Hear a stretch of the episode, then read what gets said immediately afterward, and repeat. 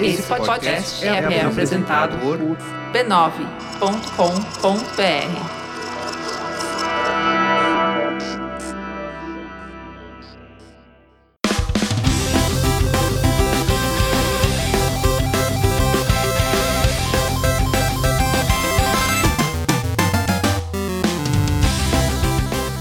Ao vivo, Poco Pixel número 30.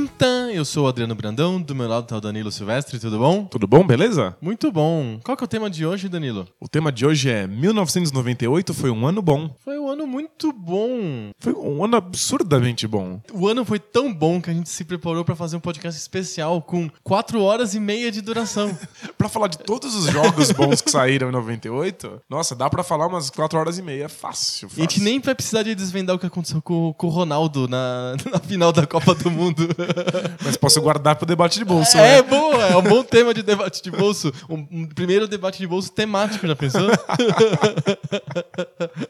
Vamos falar da família antes de falarmos de 98? Vamos. A 90 família já existia em 98? Não, na família não existia em 98. Como a gente tem feito sempre, em vez de a gente falar todos os podcasts da família B9, a qual o Poco Pixel pertence, a gente fala sempre de um podcast que a gente tá homenageando. Dessa vez a gente tá homenageando o pai de todos, que é o Braincast. Pai de todos parece nome de dedo. né? É, Qual que seria o mata-piolho do- da família B9? e o furabolo? O Braincast é um podcast sobre publicidade originalmente, mas acabou virando um, podcast sobre criatividade, sobre inovação, sobre séries de televisão. Aliás, é um assunto super recorrente dentro do Braincast. Quem gosta desses assuntos tem que correr lá porque é bem legal mesmo. é isso aí. Muito bom, vamos debater então 98? De volta no túnel do tempo.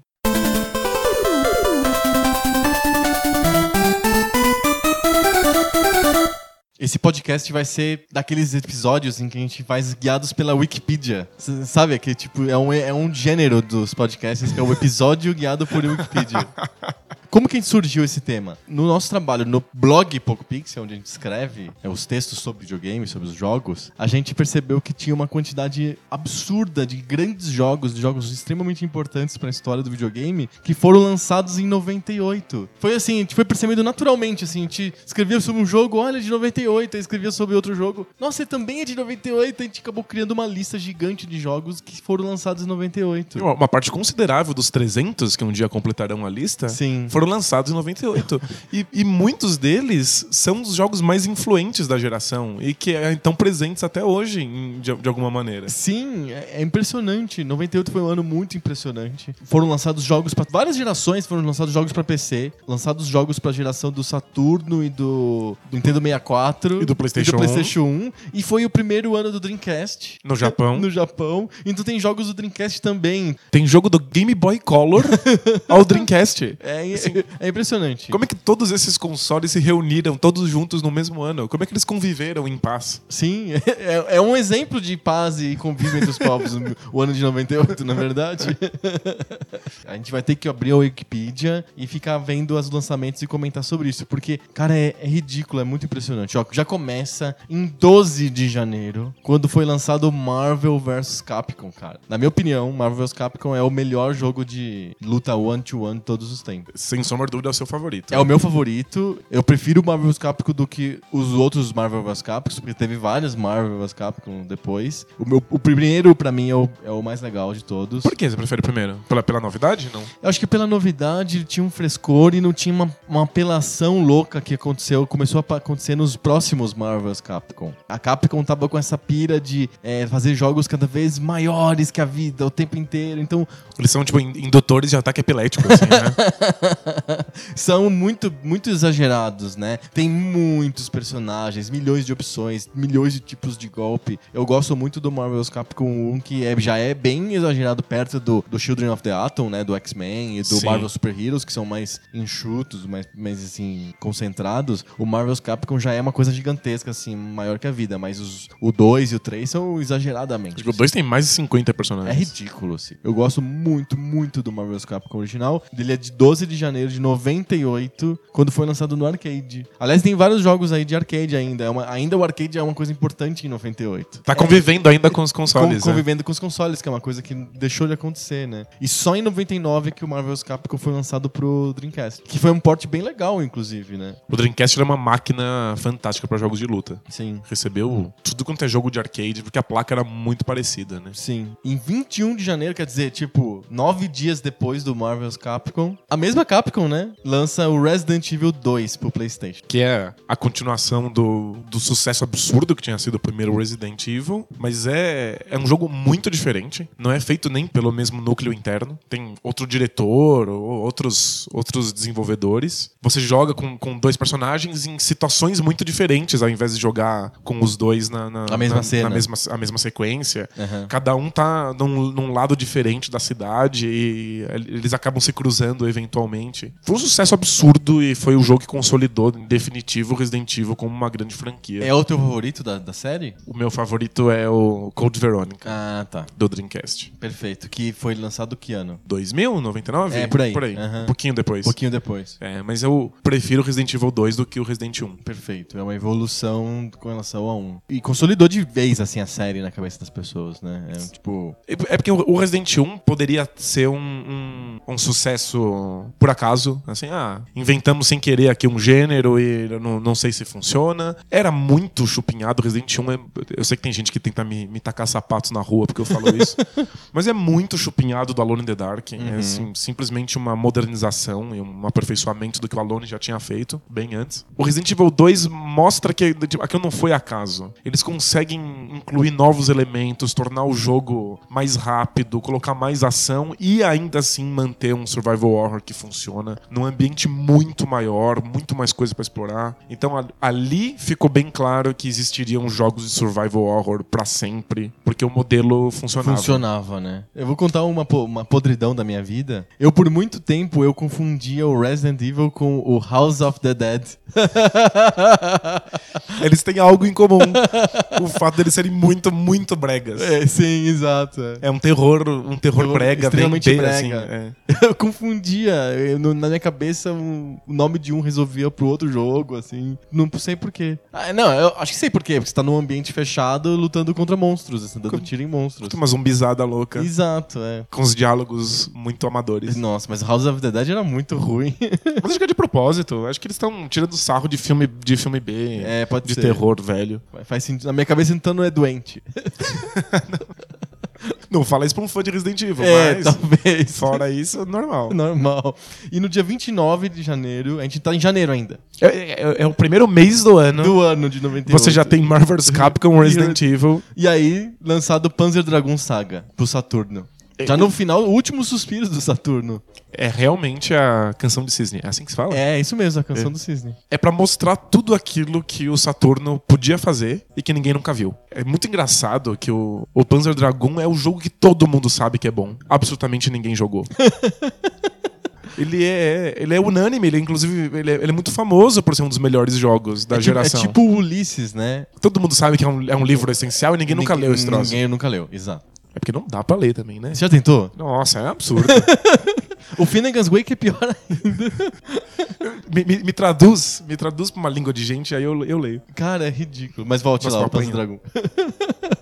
Dragon. O Panzer Dragoon é um, é um primor técnico. Toda vez que eu jogo o Panzer Dragoon, eu fico lembrando que essa é uma máquina. O Saturno é uma máquina de jogos 2D. Sim, E que enfiaram um chip 3D nele às pressas pra competir com o PlayStation. sim. Como é que ele faz um jogo 3D tão sofisticado quanto o Panzer Dragon? Sabe, gerar com os gráficos em 3D gerados em tempo real e combates aéreos entre dragões. Um mundo gigantesco aberto pra você voar pra onde você quiser. É, tipo, é- é muito absurdo que aquilo esteja acontecendo. Eu não sou um grande fã de RPG japonês, Sim. acho que o pessoal tá acostumado com isso. a- O até pessoal já agora.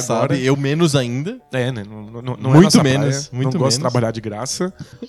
Mas enquanto o Panzer Dragoon é um, ainda um RPG japonês convencional, eu fico o tempo inteiro fascinado com as pequenas coisas que ele faz de diferente e que vão pautar os jogos de RPG ocidental alguns anos depois. Ele tem uma a estranha possibilidade de que você controle ao mesmo tempo um personagem e um cursor em que ele vai olhando pro cenário. Enquanto você você entra num- numa sala, por exemplo, você pode pegar um cursor e colocar no vaso e aí ele olha pro vaso. E se ele olha pra uma coisa muito longe, ele fala: "Ah, não, tá muito longe, não sei o que é". Tem uma coisa point and click. Sim. Só que vai acontecendo em tempo real, conforme você vai andando pelos lugares. Que vai virar padrão em adventures, assim, né? Tipo, você pode mexer a cabeça do personagem para que ele olhe pras coisas. Vai ser a jogabilidade padrão de Heavy Rain, por exemplo, no futuro. E começa com Panzer Dragoon, que tipo, era pra ser um RPG super convencional pra competir com Final Final Fantasy. Fantasy, total Final Fantasy. É total. E faz essas pequenas coisas que são muito diferentes. O combate é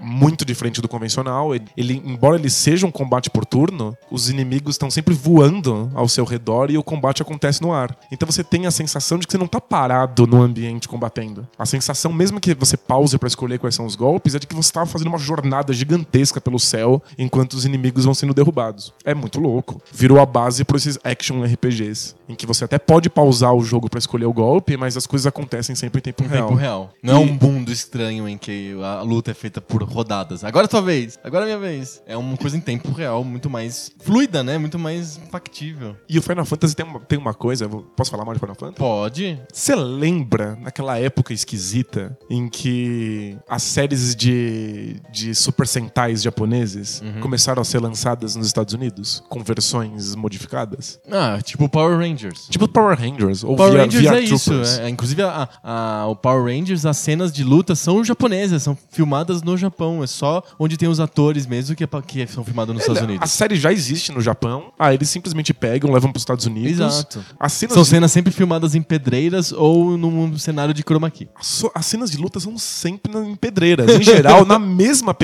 no Japão. Que é uma pedreira famosa. Você pode até visitar hoje, fazer tour e tal. É sério, tem Tem, visitas à pedreira do Jaspion? A, fan- a famosa pedreira do Jaspion, dos Changeman, dos Flash, Sei. dos Power Rangers. Quando tinha a série VR Troopers, em geral, a cena dos atores tinha eles lutando em algum lugar, tipo em Los Angeles. Sei. Só que, de repente, tinha que ser numa pedreira. que tava filmado já. Já vinha enlatado do Japão a Exato. luta pronta. Aí eles tinham que dar uma desculpa vagabunda. Que era que, pra não destruir Los Angeles, eles sugavam os inimigos pra uma realidade virtual. Olha, é o E VR aí- lá. E aí eles lutavam nessa realidade virtual. Essa é a minha sensação com o combate por turno do Final Fantasy. Eu tava, eu tava acompanhando teu raciocínio pensando onde, que- onde que isso encaixa no Final parar? Fantasy? É isso, co- as lutas acontecem tipo no, na zona negativa do Exato. Capitão Marvel, assim. Perfeito. É, é como quando você fosse entrar no, no, no conflito, você desaparecesse do mundo real, entrasse numa caixa, e aí lá todo mundo escolhe um ataque de cada vez. Sim. E aí É, depois é você luta na volta. matriz, assim. Você luta na matriz. Exatamente. E o, o, o Panzer Dragoon consegue ser um combate por turno que tira completamente essa sensação. Aham. Você sente que você tá combatendo no mundo mesmo, Sim. no mundo de jogo. E é fantástico. É uma história relativamente madura, sim, tem temas políticos bastante interessantes. Eu aplaudo muito o Panzer Dragoon por fugir daquele maniqueísmo simples de RPG japonês. Sim. De bandidos contra mocinhos. Uhum. O mocinho da história é- não tem nada de mocinho, ele caiu lá por acaso, é completamente aleatório. Os dois lados que estão lutando não tem alguém que esteja nitidamente correto. Uhum. Você se sente o tempo inteiro usado por outras forças políticas e você não sabe de que lado você deveria realmente estar. Então é um jogo mais sofisticado do que o Final Fantasy estava oferecendo em termos de RPG na época. O problema é que ninguém ficou sabendo disso. É, pois é, é, não é um jogo que ficou famoso, especialmente famoso, ou muito jogado. Então, ele ficou famoso Co- depois. Tem um cult following, Ele mas- virou um cult following, e aí os fãs de Final Fantasy começaram a ouvir dizer que Panzer Dragoon era fantástico e começaram a se interessar. O problema era achar esse jogo. Sim. Saturno, né? Ele não foi lançado em nenhuma outra plataforma, só em Saturno. Como o Saturno foi um fracasso monstruoso e RPGs japoneses não eram consolidados no- no- nos Estados Unidos, eles lançaram pouquíssimas cópias. Se eu não me engano, 200, 300 mil cópias. O que é muito pouco pra um, pra um videogame. um videogame. E aí, quando ouviram falar que Panzer Dragoon era legal, você já não conseguia mais encontrar cópia. Elas estavam nas mãos dos grandes fãs, dos grandes colecionadores. E aí virou esse um jogo caríssimo, que você vai atrás no eBay, tem que desembolsar as suas cuecas pra poder jogar. Na verdade, você desembolsa todo o resto e fica só de cueca pra poder comprar o, De- o, o Panzer Dragon. de- depende do fetiche de quem tá aceitando o pagamento. A gente tá em janeiro. Em janeiro. Ainda tem mais dois jogos em janeiro que não são jogos extremamente famosos, mas o povo do PlayStation gosta desses jogos, que é o Gex e o Skull Monkeys. Fevereiro. Finalmente saímos de janeiro. Olha só, 20 minutos de gravação. E a gente ainda não saiu de janeiro. Fevereiro teve Xenogears. Quer comentar alguma coisa sobre Xenogears? Explica É. o que que é o jogo. O jogo é um RPG japonês. Mais um. Mais um. Essa geração do PlayStation 1 é geração É do, de RPG japonês. Sem sombra de dúvida. Mais tradicional do que o Panzer Dragon. Mas ele é maior do que a vida, assim. Aham. Ele é muito gigantesco e épico e, tipo, tenta ter um escopo monstruoso, tenta ser profundo e abordar temas existencialistas e filosóficos no meio, mas daquela maneira que RPGs japoneses conseguiam fazer nos É anos como 90. é, é a filosofia como se o Jaspion fosse falar de assuntos profundos. Isso. Mas o, o Xenogears fez um, um- um sucesso absurdo Ele tava numa plataforma foda. uma plataforma fantástica e ele, ele é tão grande, mas tão grande que acabou o dinheiro da produtora antes de terminar o jogo. E aí o último CD, pra que conta o final, não é jogável. Você só, só, só, só É, assiste. Você só assiste umas, uma- umas cenas assim, bem rapidinhas, em geral, sem nem CG mesmo, assim, os gráficos do jogo. do com- jogo. Com escrito e uma ou outra dublagem,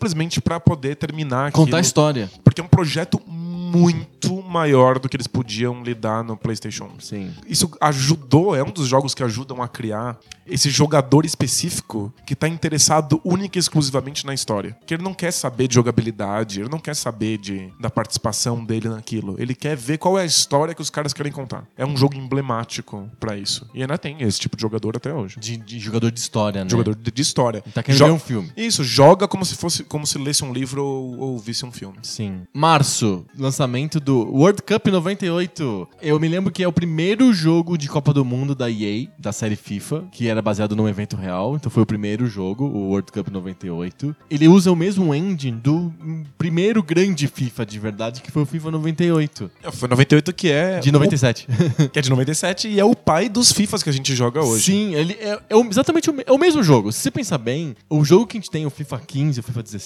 é, ainda é o mesmo jogo que foi lançado no FIFA 98. É a mesma ideia. Campo 3D, com jogadores 3D, uma simulação de futebol, com as câmeras, com o narrador. É, é igual, cara. Não- muito E- pouca coisa foi acrescentada em cima disso. E mesmo a velocidade do jogo. Tipo, Sim. O pacing que eles encontraram ali em 98 foi o que eles mantiveram que como marca registrada da Sim, série. Porque vamos pensar como que surge o FIFA. O FIFA nasce como um jogo de um jogo bitmap tradicional, isométrico, que é o FIFA International Soccer, que é de 94, então tem gente que chama de FIFA 94. Sim. É nome retroativo. Foi dada depois. Teve uma versão superior do, do FIFA International Soccer, que o pessoal chama de FIFA 95, que foi só um, tipo um DLC. É um Resolveram, patch, é um patch, resolveram alguns problemas e tal. Aí o primeiro jogo mesmo, diferente do FIFA, que não é só um DLC em cima do primeiro FIFA, é o FIFA 96, que é o Virtual Stadium Soccer, que foi o primeiro jogo. Aí eu tô fazendo coelhinhos voadores. 3D. Que não é 3D, ele é 3D do Doom, 3D do Wolfenstein, 3D do F0. É, É um aquele- 2D fingindo muito porcamente Que de ser 3D. é, em linguagem de Nintendo chama Mode 7, né? Mas Sim. obviamente não é esse a técnica usada pelo, pela EA, mas é um, é um FIFA assim, desse jeito, um bitmap rotacionado que lembra 3D, tem uma jogabilidade rápida, mas ele é esquisito assim, ele fica num meio termo muito estranho assim entre Ele- o jogo bitmap e o jogo 3D. Na minha cabeça ele era fantástico. Não, quando, quando eu peguei o CD do FIFA 96, era, ah, meu Deus, eu nunca joguei uma coisa tão legal na minha vida inteira, tal, não sei o quê. É 3D! Ele é 3D e é incrível, super divertido. Se você pega hoje, ele, Ele, ele, ele lembra muito uma mesa de pebolim. É impressionante como ele parece uma mesa de pebolim. Os jogadores são parecidos com bonequinhos de pebolim. É medonho. É muito medonho, mas o primeiro FIFA que é realmente 3D, que é o 97, é muito mais medonho ainda do que o 96. Porque a EA não sabia lidar com aquilo, com aquele 3D, não sabia fazer. Então virou o, robo- o futebol de Robocops. É o, é o futebol de Robocops jogando futebol dentro de uma piscina. De- exato, é horrível, é muito lento, a bola não vai, tudo desproporcional, os movimentos não são reais. A é um física é des- completamente completamente quebrado. A física é quebrada, os gols só saem de um jeito específico, que é feio. É, o- é o pior jogo de futebol de todos os tempos. Eu prefiro jogar horas de Pelé Soccer do que jogar FIFA 97. E aí, 98, parece que eles mudaram tudo, porque ficou bom. O jogo é muito bom. Eu acho que daria pra jogar no FIFA 98 agora, assim. Daí, De verdade. Se você, se você joga FIFA 15 ou 16, você sabe jogar FIFA 98. É o mesmo jogo. a mesma combinação de botões, a mesma física, a- a- o mesmo ritmo, é, tá tudo ali já. Sim, o FIFA 98 foi lan- lançado em 97 e, e era sobre as eliminatórias da Copa. Ele era Road to World Cup in 98. E aí, em 98 mesmo, eles lançaram o jogo da Copa, que foi muito legal. Eu adorava aquele jogo, porque é, ele tinha muito menos coisas do que o FIFA 98, porque no FIFA 98 tinha times, clubes, é, além das seleções e das eliminatórias, né? Tinha um monte de coisas pra fazer no jogo. No Copa do Mundo 98, só tinha Copa pra jogar. Não tinha eliminatória, não tinha nada, só tinha Copa. Mas tinha todos os estádios, era- todos os jogadores. Exato, era exatamente perfeito igual a Copa. Tinha a mesma tabela, tinha os mesmos estádios, os jogadores, os uniformes oficiais, tinha o Futix, O mascotinho. o mascotinho da Copa. Saudades Futix. E é o último mascote decente. Ah, ah, Se bem que o Tatu não era tão horrível, né? Não, eu acho O, bonitinho. o Tatu é legal. E o Copa do Mundo 98 acho que foi o primeiro grande jogo de Copa do Mundo da, da série A. Hoje, os jogos de Copa do Mundo da série FIFA são considerados horríveis, assim, ninguém gosta. Todo mundo meio que joga no lixo, assim, os jogos de Copa Eu acho do tão Mundo. legal. Eu acho super legal, assim, porque tem aquela ambientação da Copa, né? Sim. A vontade da EA de fazer essa ambientação, de parecer de verdade a transmissão da Copa do Mundo, é que inaugurou aquelas tomadas de câmera. Sim. do- no, que no meio do jogo mostra a cara de alguém que chutou uma bola. E Isso. que, e que hoje. Como se fosse TV, né? Como se fosse uma transmissão de TV. Não fica só no, no visão de gameplay só. Fica também tem uma visão meio de storytelling do jogo, assim. É, ele tá tentando te enganar, tipo, tentando fazer você esquecer que aquilo é um jogo e achar que você tá controlando uma transmissão de televisão. Exato. E que é completamente padrão. Hoje em dia é. Qualquer jogo de futebol que, que impossível. se preze. é. No- ainda em março foi lançado o Parasite Eve. Que é super famoso no PlayStation 1 Sim. e é a- Capcom colocando um monte de jogos De terror, mercado. survival horror. É, mas é o, o, o Parasite Eve tem muito mais ação do, Aham. que, Do que o Resident Evil. Resident Evil. Eles estão experimentando com o modelo pra ver se que tipo de história dá pra contar usando essa, é, essa mesma galinha de ouro que a gente inventou aqui. Sim, exato. E para tudo, porque eu, eu acho o principal jogo de 98, talvez dis- dispute isso, tem mais jogos fudidos depois, mas pra mim o principal jogo de 98 foi lançado no dia 31 de março, que é o StarCraft. Você me coloca numa situação muito difícil. Porque Porque a gente sabe o quão importante e fodástico foi StarCraft. é, é obviamente o jogo que eu mais joguei em toda a minha vida. Bem, bem, bem provável que seja. Não é um jogo que eu mais joguei, mas tá lá entre os top 3, eu acho. Mas ainda assim eu não acho que ele é o jogo mais importante de 98. Ah, é? Não. Mas a gente chega lá. A gente já chega lá. Mas o StarCraft foi groundbreaking, assim, né? Primeiro que eu não consigo pensar num jogo de videogame que conseguiu mobilizar toda uma nação. Pois é. o StarCraft é famoso porque virou o esporte nacional da Coreia do Sul. Depois eles descobriram outros esportes, mas Sim. por muito tempo Era só o Era StarCraft. Impressionante. O StarCraft, ele, ele pegou o RTS, que era um gênero que já existia no mínimo há cinco anos, desde o Dune 2, que também é um jogo da vida pra mim, assim, muito, muito emblemático. Mas o StarCraft pegou esse modelo do Dune 2, do Command Conquer e do Warcraft, que foi feito pelo próprio time do StarCraft, pela Blizzard, né? E levou num nível de qualidade, assim, muito superior, mas muito superior mesmo, assim. Tanto em nível de o gameplay em si, então as coisas funcionavam, era fluido, você controlar os bonequinhos, mandar atacar, controlar o Fog of War, construir as coisas era fluido, era gostoso, não tinha nada que te barrava, que era chato, que era trabalhar de graça. O StarCraft te dava uma sensação de diversão, mesmo quando eu tô construindo co- coisas simples dentro da base, assim, Não, sabe? não tem nada que seja maçante. Sim. Tudo que você faz parece que tem um propósito. Uhum. Você não sente assim, ah, eu vou ter que, Que sofrer saco. aqui um pouco, mas depois vai ficar divertido. Porque os outros jogos, mesmo o Dune 2, que é um grande originador de tudo isso, e um dia a gente tem que fazer um episódio sobre RTS, o Dune 2 é cheio de coisas chatas pra fazer, cheio de coisas chatas. Por exemplo, você não pode construir prédios em cima da pedra, você tem que construir placas de cimento embaixo. Aí você tem que mandar construir placas de cimento, colocar as plaquinhas de cimento como se estivesse montando Lego, aí você constrói o prédio em cima. Pra você atacar, você tem que pegar soldadinho um por um e levar pro outro ponto. Tem um monte de coisas chatas. Você, você se sente trabalhando à toa no Dune 2. No StarCraft não tem nenhum desses momentos de trabalho, de labor intenso, sem graça. Assim. É sempre tem coisa pra fazer e é sempre divertido. Tudo tem sentido, tudo tem significado, tudo é satisfatório. Isso é um ponto muito positivo do StarCraft, ele é divertido. Mas por outro lado, ele tem outra coisa, e eles foram aprimorando aos poucos isso, ele é muito equilibrado. Os três exércitos que você pode controlar no StarCraft, os Protoss, os Zergs e os humanos, são perfeitamente equilibrados, assim, só muda o estilo e tem uma lógica interna entre as, uni- as- as unidades e as, as estruturas, os edifícios que você pode construir, que é perfeita, assim, é muito bem bolado. É, quando você pensa em fazer dois exércitos diferentes que vão se enfrentar, Tipo pra, no Red Alert. tipo no Red Alert, Aliados e soviéticos. Pra não dar muita treta, a gente sempre pensa em fazer a mesma unidade pros dois, pros dois exércitos e fazer pequenas variações pra não, não desequilibrar. Então você tem um soldadinho normal, um tem uma pistolinha, outro tem um rifle. Aí você faz um soldadinho um pouco melhor, um tem um, um lança-chamas, o outro tem um- uma bazuca. Então você obviamente tá jogando com um exército diferente do outro, mas as diferenças são só superficiais. O StarCraft ele ele aceita um desafio medonho, assim, muito complexo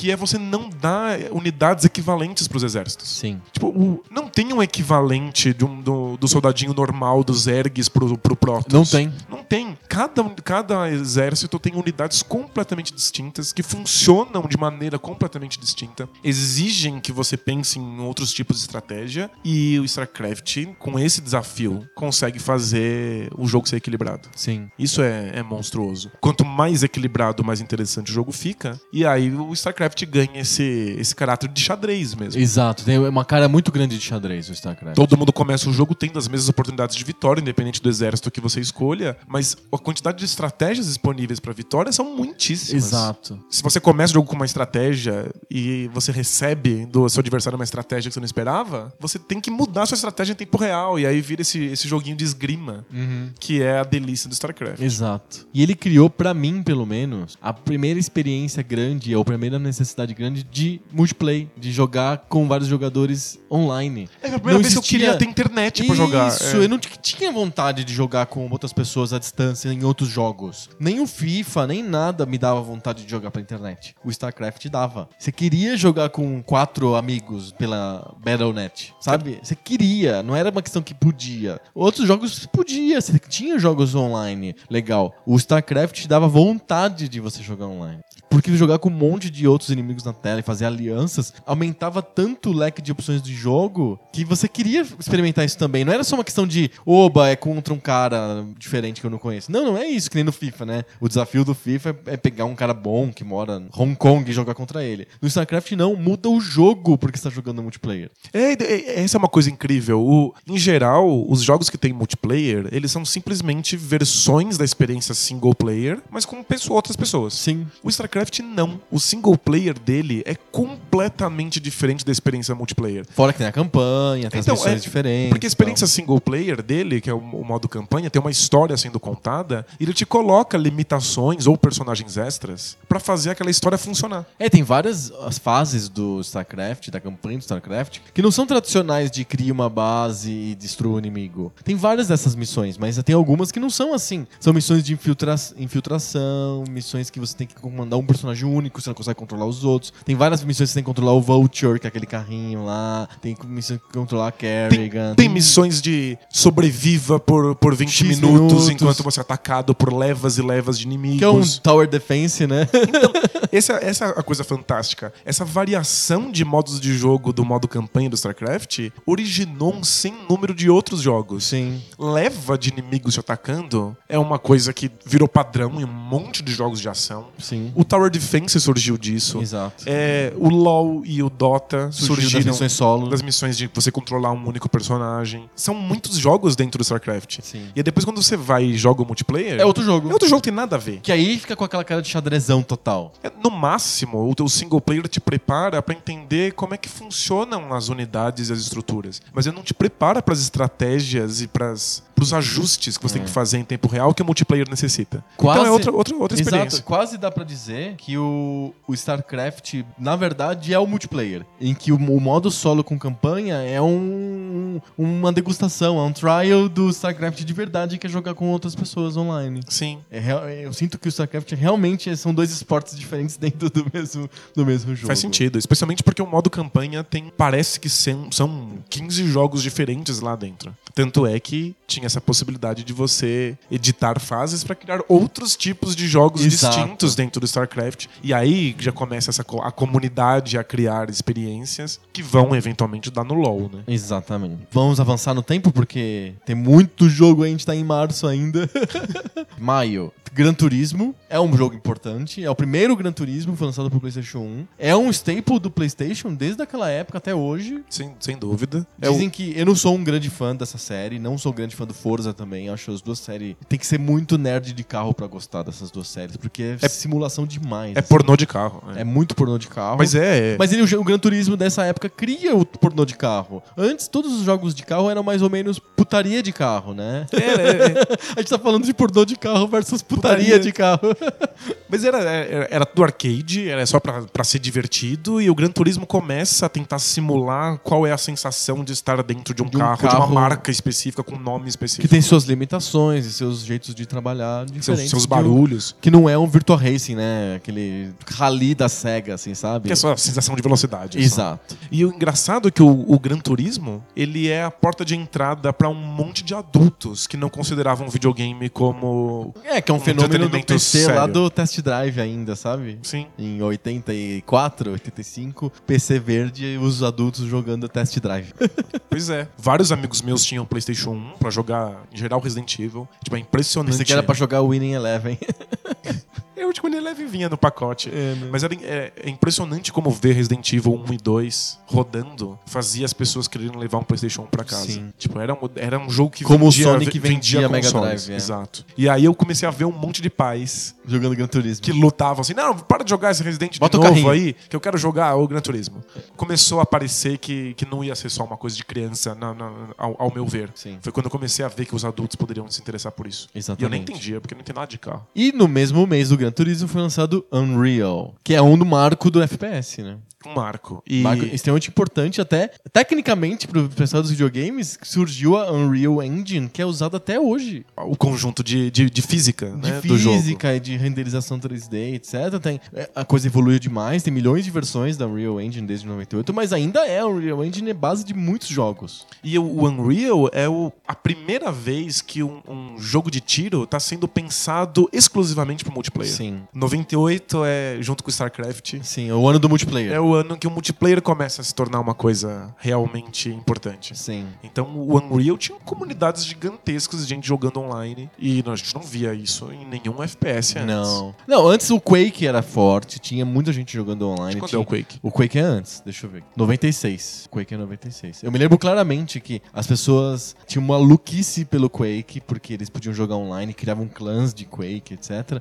Mas o jogo tinha um- uma, uma espécie de campanha, assim, sabe? Que ninguém ligava. Foi, também foi um jogo que as pessoas estavam cagando pra, pra campanha, pro modo single Aí o. Unreal falou, que não é campanha. É, o Unreal chutou o balde, assim, falou, foda-se. Bota uns bots aí e já era. Exatamente. Mais coisas pra falar do Unreal. FPS é um gênero muito importante, porque ele virou o staple food, assim, do, do, do- da dieta dos jogadores até hoje. Sim. O- Os consoles são fortemente baseados em, em FPS. Halo tá aí pra não me desmentir, né? Pois é. Mas eu nunca fui exatamente um fã de FPS, então o Unreal não é uma coisa que me, me pegou de vez, assim, como pegou o StarCraft, por exemplo. é, eu, eu também não. StarCraft era minha vida em 98. Mas eu gostava muito do fato de que o Unreal não era só sobre você andar, atirar e matar. Tinha toda uma física por trás que era divertido de dominar. Os saltos, os pulos, os, o- a própria dinâmica de você abaixar e se esconder to- tornava o jogo bem diferente do que a gente estava acostumado. Sim. Eu pulei um jogo em maio, talvez você curta ele, porque ele é de é um shmup grandão, é o Einhander. Você gosta desse jogo? Não conheço. É um shmupão, assim. Eu Tipo- deveria. Tipo um Radiant Silvergun, que é de 98, inclusive. Pra mim é o melhor shmup de todos os tempos. Radiant Silvergun. Point Silvergun é inacreditável. Melhor que o do Dreamcast lá. Que o Icaruga? Icaruga. melhor que o Icaruga. Embora eles sejam um seja a continuação espiritual do outro, eles têm premissas um pouco diferentes. O Icaruga é um shmup bem tradicional no sentido de que o que ele quer de você é que você decore os obstáculos. Uhum. Você decora de onde vêm os tiros e você. Você até pode reagir com seus reflexos de super-herói picado por aranha radioativa, mas ele é. Ele é sobre memória muscular. Sim. O Radiant Silver Gun, ele é sobre criatividade. É o contrário. Porque ele te dá tantas possibilidades de arma. E elas podem ser misturadas de tantas maneiras diferentes. Você nunca vai ver alguém passar por uma dificuldade de trocentos milhões de tiros da mesma maneira. Cada um inventa o seu jeito. Certo. Você pode jogar de maneiras diferentes. E é engraçado que, como as armas vão evoluindo com o tempo, as estratégias que você cria no começo vão definir as estratégias que vão se tornar possíveis no futuro. E você pode mudar por completo. Você tá com uma, uma dificuldade na fase 9, talvez o melhor jeito de passar por ela seja começar o jogo desde o começo, criar uma nova estratégia na fase 1, que vai te abrir novas possibilidades depois na fase 9. Nenhum jogo de tiro tem esse grau de sofisticação que o Radiant Gun tem. tem. É o melhor disparado. Olha só, e é de 98, maio de, de 98. A gente tá vendo aqui os grandes jogos, tipo, os jogos que consolidaram Vários gêneros. vários gêneros diferentes. Sim. Estratégia em tempo real, eh, jogo FPS. FPS, luta um contra um, Shmup. shmup, é, carro de Carro! pornô de carro. Pornô de carro. Tem mais gênero vindo aí. Tem. Ó, a gente saiu de maio, foi pra junho. No finalzinho de junho foi lançado o Banjo Kazooie, que é o grande jogo do 64, né? É o grande plataforma 3D do 64. Sim. Tudo aquilo que o Mario fez, o Mario 64, que a gente já come- comentou aqui, que ele é um basicamente um guia para desenvolvedores de como deve se fazer um jogo 3D. E sim. A Rare foi lá e falou: Ah, olha só o que dá pra fazer, olha que o Mario mostrou pra gente. Aham. Vamos, seguir o caminho. Vamos seguir esse caminho então e fazer o melhor jogo de plataforma 3D possível. E saiu o Banjo Kazooie. Provavelmente ele ainda é o melhor jogo de plataforma 3D já Até lançado. hoje, sim. Até hoje. É que Ele não é um gênero que frutificou tanto também. É um gênero que foi morrendo, né? é, é- é um gênero Todos esses outros gêneros que a gente comentou, FPS, etc., foram matando a plataforma. Seja 2D ou seja 3D. E, tipo, tem, obviamente, muitos jogos de plataforma 3D, mas todos eles são de nível baixo. Nenhum deles conseguiu alcançar o que o Mario tava mostrando que era possível. Mas posso Mas ampliar o- a tua frase? Mas o Banjo-Kazooie... Eu Vou ampliar a tua frase. Eu acho que plataforma é. Mesmo 2D também é isso. Muito, muito, muito jogo merda. E pouquíssimos jogos groundbreaking, tipo do- os jogos da série Mario. O- a plataforma é um, é um gênero preguiçoso por natureza, né? É o gênero pra Purina fazer jogo sobre ração de cachorro, sabe? Pro o cara do Cool Spot lá do 7-Up fazer um jogo. Ele é, uma, é uma receita de bolo muito fácil muito de seguir. fácil de seguir. Então pode ser plataforma 2D, pode ser plataforma 3D. Muito difícil pensar nesse mar de lama, um, a flor de lótus, assim, sabe? Um jogo bom mesmo. E o, o Banjo-Kazooie é esse jogo, é essa flor de lótus. Ele acrescenta um monte de coisas no Mario 64 que a Nintendo não pensou. E que é engraçado, que a Uhum. Nintendo vai copiar quando for fazer um Mario 3D novo pro GameCube. E nunca no mesmo nível do que o Banjo-Kazooie apresentou. Sim. E fora os personagens são legais. Tem um vício o jogo também. Né? Sabe o que é uma coisa interessante de a gente falar de 98? É a quantidade de franquias novas que estão sendo lançadas. Verdade, Elas não verdade. são continuações de coisas. Verdade. Tipo, é. Mesmo Marvel's Capcom, né? Pois é. Começa o ano já com uma franquia nova. Pensa, a Capcom, óbvio, descobriu uma galinha de ouro que é Resident Evil. Uhum. Acabou de lançar uma continuação. Ela pode lançar o 3 no mesmo ano. Não. Escolhe fazer o Parasite Eve. Uhum. A a Blizzard poderia estar fazendo mais Warcraft, mas fez o StarCraft, StarCraft, completamente diferente, Não, começar é do muito zero. diferente. Aliás, se eu vou arriscar ganhar uns inimigos, eu não gosto de Warcraft. Nunca gostei. Nem do 2, nem do, nem do dois, nem do 3, assim. Não... Mas pela jogabilidade ou pela temática? Pela temática muito, mas pela jogabilidade também. Eu sempre achei o Warcraft um jogo muito mais difícil de carregar, assim, nas costas do que o StarCraft. O StarCraft é mais fluido, mais divertido, Eu opinião. acho o, o Warcraft tem um ritmo muito diferente. É, um ritmo Ele mais tem- lento. Ele tem um assim. pacing mais lento. Tem, o, o trabalho é mais, é, é mais braçal. Tem que Sim. ficar lá cortando arvorezinha. É isso. O StarCraft é mais fluido e equilibrado, assim. Eu acho infinitamente superior do que o, do que o StarCraft. Mas voltando, a gente tá- ainda está em junho com Banjo Kazooie. Em julho, dois jogos bem importantes: F0X. Que Talvez o melhor jogo de corrida do Nintendo 64. eu, eu acho, e é o meu F0 favorito. Eu É, gosto mais do que do Super Nintendo? É, eu gosto mais do F0 do 64. Sério? Sério. Eu acho espetacular. É uma. Os carros são todos diferentes uns dos, uns dos outros. Você sente isso. As pistas são fabulosas. A sensação de velocidade é muito boa. A música é, é fantástica. Eu adoro o F0X. Uau, eu não sou tão fã assim. Eu sou muito louco pelo F0 original. Maluco pelo F0 original. Original. Eu- Eu, acho que eu me sinto meio estranho com o F-Zero. Eu não tenho dúvida que o F-Zero original é muito mais importante. O que o F-Zero o F-Zero original tá fazendo é, é Ele groundbreaking. criou um gênero, exato. Mas o F-Zero X teve que passar por esse obstáculo muito difícil que é a transição pro 3D. E a transição foi bem sucedida. Porque não era fácil com o hardware do 64 Um jogo rápido. transmitir sensação de velocidade. Velocidade, sim. O fato de que isso é possível e que o F-Zero X ainda é, o F-Zero X, ainda é rápido pro- pro- nos dias de hoje, é uma vitória de, de, de design monstruosa. Sim. E no final de julho foi lançado um jogo, um dos jogos que eu mais gosto, que mais tenho memórias felizes da época, que é o Commandos. Que criou um gênero também, que é o gênero de tática em tempo real. A gente tava falando de StarCraft um monte, porque é um, um jogo que é o ápice da qualidade de RTS, de estratégia em tempo real. O Commandos é o primeiro jogo de tática em tempo real, em que você não tem que controlar uma ação que se desenrola em, em níveis bem macro, assim. Eu- É uma base, tem ataques. Não, o Commandos ele reduz isso a um pequeno espaço em que você tem que fazer coisas muito pequenas, muito específicas pra ganhar. Com um, um, um ou outro personagem. Exato. Eu acho até que o Commandos é mais perto do xadrez mesmo do que o StarCraft. É verdade. E não, comandos no, geralmente não é associado ao xadrez, porque não tem essa coisa de ter dois jogadores, um contra o outro, equilibrados, os dois podendo ganhar, começando do zero. Não é sobre isso. O Comandos não é um jogo multiplayer, é um jogo single player. É um jogo de puzzle, na verdade, Comandos é puzzle. Sim. Mas ele lembra o xadrez porque cada movimento que você dá com o jogador é importante. O cada movimento que você dá no StarCraft é desimportante. O importante é o grande, a grande pincelada, né? No comandos, cada pequeno movimento que você dá com o Green Beret, ou com o Sniper, ou com o Mergulhador, ele é extremamente importante pro jogo. Se, se você fizer um passo em falso, a missão inteira fudeu. assim. E fazer isso funcionar em tempo real é muito complicado. Sim. Porque coisas como Final Fantasy Tactics vão fazer cada personagem ser importante, cada um tem que desempenhar o seu papel num jogo de- que para por turno. Sim. Então você tem tempo, você olha, pensa e mexe, como se você estivesse jogo jogando xadrez lá um mesmo. xadrezão, um jogo de damas. O fato que o Comandos consegue fazer isso funcionar em tempo real, o jogo nunca para. Sim. A tensão que você sente, né, de você você tá escondido atrás de uma parede. Aliás, é um grande jogo stealth também, um dos primeiros grandes Sim. jogos stealth. Você tá lá escondido atrás de uma parede, aí tem um soldado fazendo a ronda, e você não tem certeza se ele vai dar aquele passo a mais. Que vai pra- te ver que ou vai não. ver você. é. Ou se ele vai pisar exatamente no lugar que você precisa pra atacar ele por trás. É um jogo que mantém um, um- um ritmo que não- não é lento demais, não- nunca se torna chato, te mantém numa tensão constante, e quando você consegue resolver os quebra-cabeças, você sempre se sente a pessoa mais inteligente Mais do inteligente do mundo. Porque é um jogo de puzzle. E é muito difícil. É extremamente difícil. Como todo bom jogo de puzzle, ele é baseado em mapas.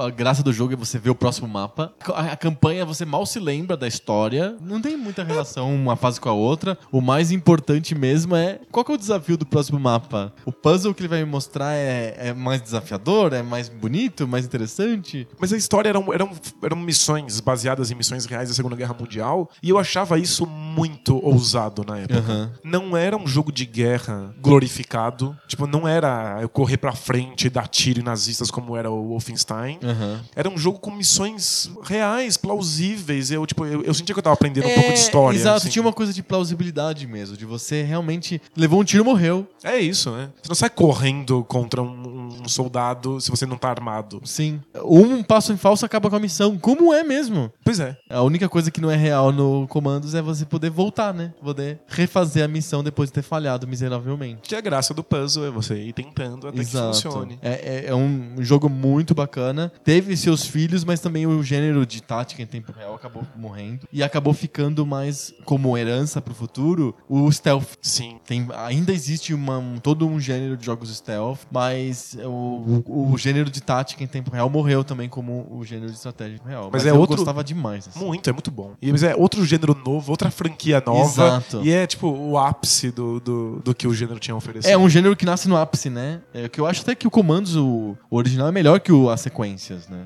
Melhor do que os spin-offs. Tem um spin-off deles no Velho Oeste, que é a mesma coisa, só que você tem que fazer missões no, do, do- no modelo de western, né? Eu adoro. É que, que é divertido mesmo, né? Agosto, dois jogos que eu não, nunca tive experiência, então eu acho que você comenta rapidinho. O Rainbow Six, que é um jogo de tática em FPS, né? Sim.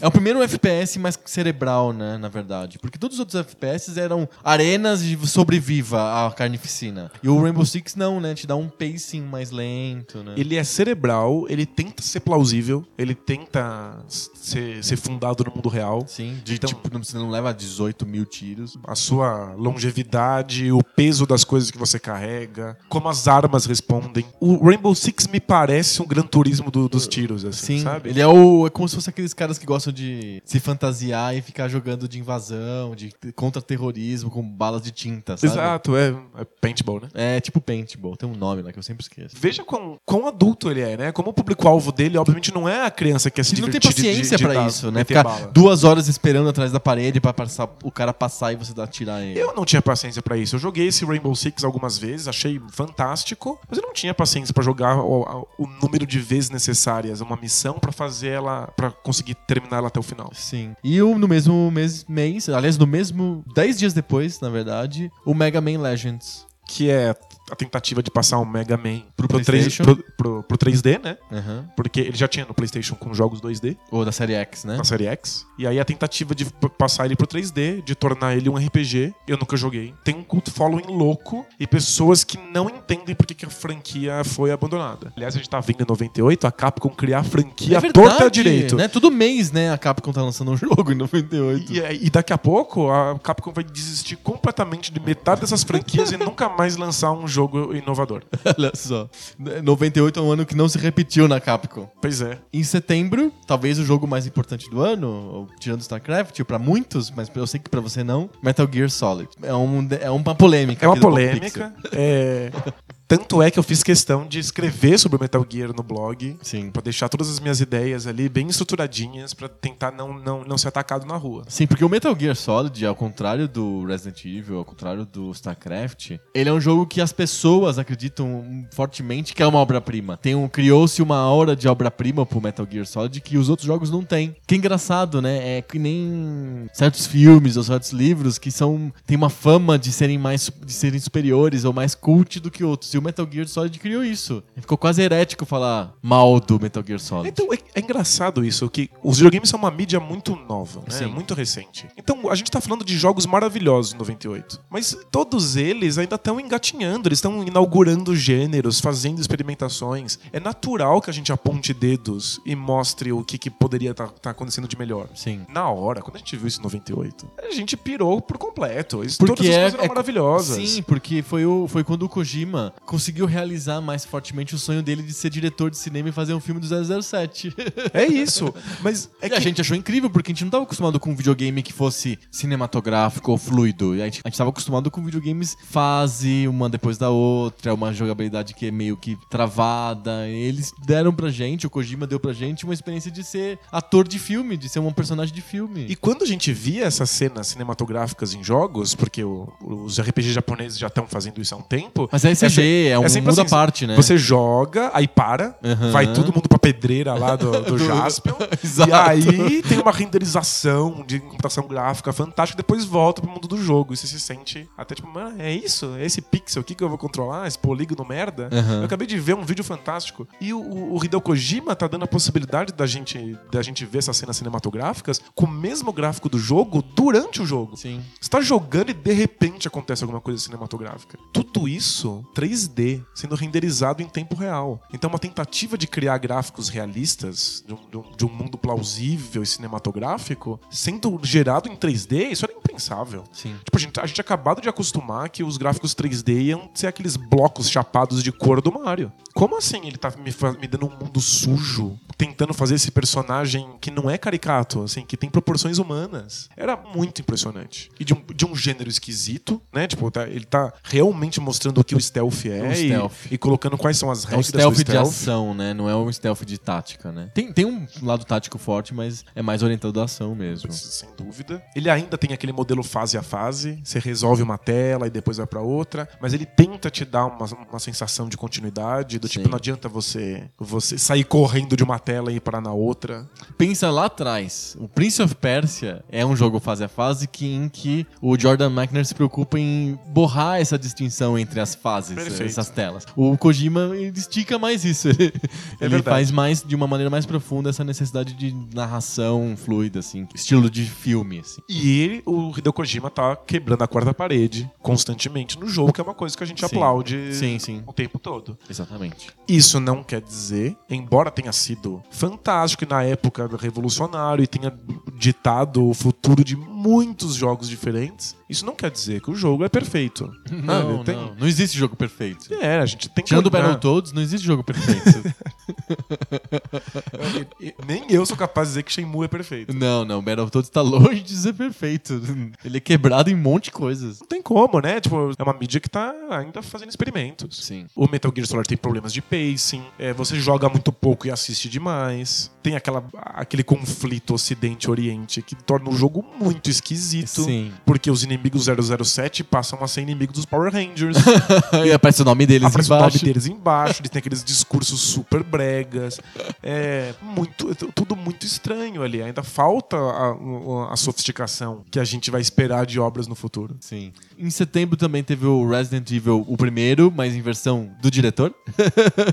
Pra poder usar analógicos Sim. No, no controle novo do PlayStation 1. E ah, talvez o jogo mais famoso aí do, do mês, tirando o Metal Gear, o Pokémon Red and Blue. Pro Game Boy, a gente tá falando do Game Boy em 98. Game Boy Preto e branco. Tem jogo saindo pro Game Boy classicão original no meio dessa leva de jogos revolucionários em 3D. E é o jogo que cria milhões de coisas o Pokémon. É muito impressionante a ideia do Pokémon. Eu sou super fã desse- dessa ideia, que é da simplicidade sai a complexidade. As limitações técnicas do Game Boy clássico são opressivas, são brutais, assim. Nossa, Você não- é. quase você não tem o que fazer com aquilo, assim. É Só mais limitado do que um Nintendinho. Sim. Só que ele cria uma ideia que é perfeita para um jogo portátil, que é a jogabilidade de longo prazo, só que você compra em parcelas. Você joga assim, tipo, 3 minutos por dia. Porque você tá na fila, porque você tá no ônibus. Você não precisa jogar horas direto. Você pode jogar só um pouquinho. E, você, e aquilo te acompanha, ele fica no teu bolso mesmo. O jogo foi criado para o Game Boy. É o jogo perfeito de portátil. E é muito difícil criar uma experiência que funcione No portátil. É óbvio que um monte de outra, outras empresas tentaram. Inclusive, em 98 vai sair dois portáteis. Saiu o Neo Geo Pocket Olha só. e o, o WonderSwan. Ah, o da- Wonder Swan. da da, Bandai. da- aham. Nenhum deles nunca vai Ou o conseguir. Game Col- Color também. Ele é de 21 de outubro de 98. O Color também saiu. Mas as outras Ele empresas... saiu depois do Pokémon. O Pokémon é de 30 de setembro. Porque pro Color vai sair o, O vai sair o Pokémon Yellow, que é a Exato. expansão coloridinha com o Sim. Pikachu. Cara, até o Game Boy Color lançado em 98. Animal. Mas as outras empresas, elas querem muito um Pokémon. Elas querem muito um jogo que faça sentido para portáteis. Sim. E que seja simples para que as crianças entendam, mas seja complexo o suficiente para durar para sempre. Tipo, não tem criança no mundo que uma hora fale: Ah, joguei tudo que tinha pra jogar do, do, do Pokémon Azul, cansei. Não tem como. Não. Ela só vai cansar quando ela comprar o próximo jogo. E ainda assim a Nintendo vai ter que dar um jeito de você poder pegar o que você fez no anterior e levar pro próximo. Exato. Porque o jogo é. Não quero perder os meus, meus itens de Não colecionáveis. quero, porque é infinito e eu Sim. fiz milhões de coisas. Tipo, eu tinha amigos com, com dígitos de horas no Pokémon obscenos Aham. nos Game Boys classicões deles. Eu só cheguei no, no Pokémon, eu cheguei em 98, mas vi emulação. Sim. Eu não tinha um Game Boy, infelizmente, mas queria muito. Não era, um- Porque- não era exatamente um, um console fácil de encontrar no Brasil, o Game Boy. Definitivamente não. E era, era. Eu jogava sentado no computador e eu percebia que a experiência Ela é muito era- melhor no portátil. Sem dúvida. Tipo, ela, ela é feita pra esses pequenos momentos. Porque no Mesmo fundo, que as pessoas pô- sentassem e jogassem muitas e Sim. muitas horas. No fundo, no fundo, o Pokémon é o Tamagotchi on steroids, assim, sabe? Tipo, uma versão mega Zord, assim, do, do, de um Tamagotchi. De você criar um criaturinha que carrega, que você tá sempre com ela, você tem que ficar cuidando, não sei o que. Só que é um nível bélico, né, no Pokémon. Sem dúvida. E, e com a graça, com duas graças muito fortes pra criança, uma é coleção, Sim. E a Nintendo é muito esperta. é pra colecionar, então você tem 150 pra pegar. Alguns não estão no seu cartucho. Você tem que. Alguns estão no cartucho do seu coleguinha que tem que comprar de outra cor, assim, trocar com ele. Então tem essa coisa da interação. Já é uma coisa muito importante pro Shigeru Miyamoto, que é forçar pessoas a, a interagirem pessoalmente através do videogame. Tem um cabo link, né, que você pluga né, no Game Boy, né? Pensa que a gente tá vendo aqui as primeiras interações online que você nunca vai ver a cara do, do indivíduo. Sim. StarCraft, Unreal, que estão consolidando, consolidando isso. A Nintendo tá indo na contramão disso. A Nintendo quer que você olhe pro seu coleguinha, converse com ele, aperte a mão dele e aí. Não, apertar a mão não, porque eles são japoneses.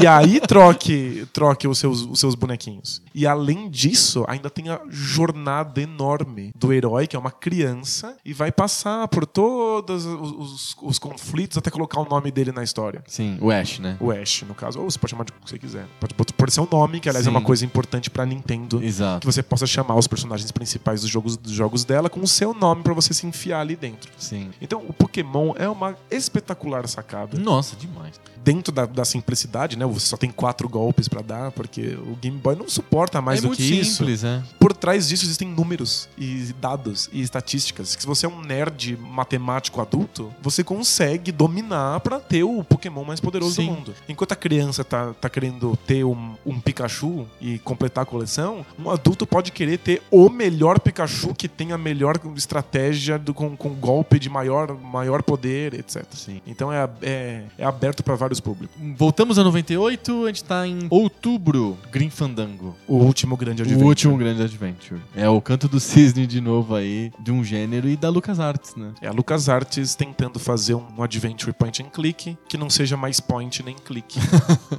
Porque achou que as pessoas queriam usar um controle, nas Controle, não o mouse, né? E interessante que algumas das mecânicas do Green Fandango são as mecânicas do Panzer Dragoon. Aham. As mecânicas de você interagir com as coisas que estão ao seu redor em tempo real. Como que é a experiência do Green Fandango? Fora É- a parte de jogabilidade. O- a história é legal. A, his- a história é fantástica, é muito bem contado, é muito engraçado, os diálogos são incríveis. Toda a qualidade de LucasArts tá ali. tá ali. O universo criado em volta daquela história é muito fascinante. É, é um dos grandes adventures que a LucasArts já lançou. E por que flopou? Por que ela foi a pá de cal, assim, nos adventures da LucasArts? Primeiro porque custou muito dinheiro. Sim. E o público já não tava mais lá, o público já não tava mais interessado por adventures. Como, Aham. Como a tava no começo dos anos E a 90. LucasArts sabia disso, mas achou que iria consertar fazendo um jogo acessível nos consoles. Entendi. E não foi o caso, nos consoles ninguém queria saber disso. Os controles são muito difíceis. Eles estavam testando como fazer um- uma jogabilidade 3D num Adventure e definitivamente não é como deveria ser. A jogabilidade é uma mistura de Resident Evil com Panzer Dragon. Você controla como se fosse um tanque de guerra. assim. Uhum. Você olha, pro, você escolhe a direção. durão, assim, aham. Você escolhe a direção e aí você aperta um botão para que, pra que ele se mexa. Então é muito difícil de, de se locomover. O mundo é tão fascinante, mas dá preguiça de andar por ele, porque você tem que ficar usando um controle para isso. E o- alguns puzzles são desgraçados de difíceis. Essa é a minha grande reclamação com o Green Fandango. Que eu resolvo vários puzzles sem saber por que eu resolvi. Na força bruta. Aleatórios, né? Força bruta, porque eles são muito, muito difíceis. Isso é um erro crucial para um adventure. Sim. A parte mais difícil de fazer um adventure, eu imagino, não é escrever uma história legal, mas o adventure é sobre a- o equilíbrio dos puzzles. Não podem ser fáceis e não podem ser difíceis. E não podem permitir força bruta. Eles Sim. têm que ser sempre uma sacada. Eles não podem ser o, porque eu fiz Tentativa tentativa, e erro. erro milhões de vezes. O Green Fandango acerta muito E erra também. e erra também. Ele é enorme, ele é gigante, ele tenta ser o jogo que vai convencer todo mundo de que os Adventures não vão morrer. E aí ele morre. Novembro. Novembro tem dois jogos extremamente importantes. Eu acho que um até é o jogo que você vai considerar que é o mais importante do ano. Do dia 19, olha só, no dia 19 foi lançado Half-Life. Que é quem define como são os jogos de tiro atuais. Exato. O Half-Life decidiu isso. É, ele decidiu, é, é ele. Ele é o cara que fez o, o FPS ser o que ele é hoje. Ele é a vontade que o Metal Gear Solid tem de ser cinematográfico, Sim. só que realizado por completo. E você tá em primeira pessoa. É em primeira pessoa. Todas as cenas não interativas acontecem com você controlando seu personagem. Em primeira pessoa, você não sai de você pra você ver as cenas. E né? tipo, a cena tá acontecendo numa sala e você. no- no- numa sala fechada, que você tá protegido atrás de um vidro, você continua controlando o seu personagem enquanto aquela cena tá acontecendo ali.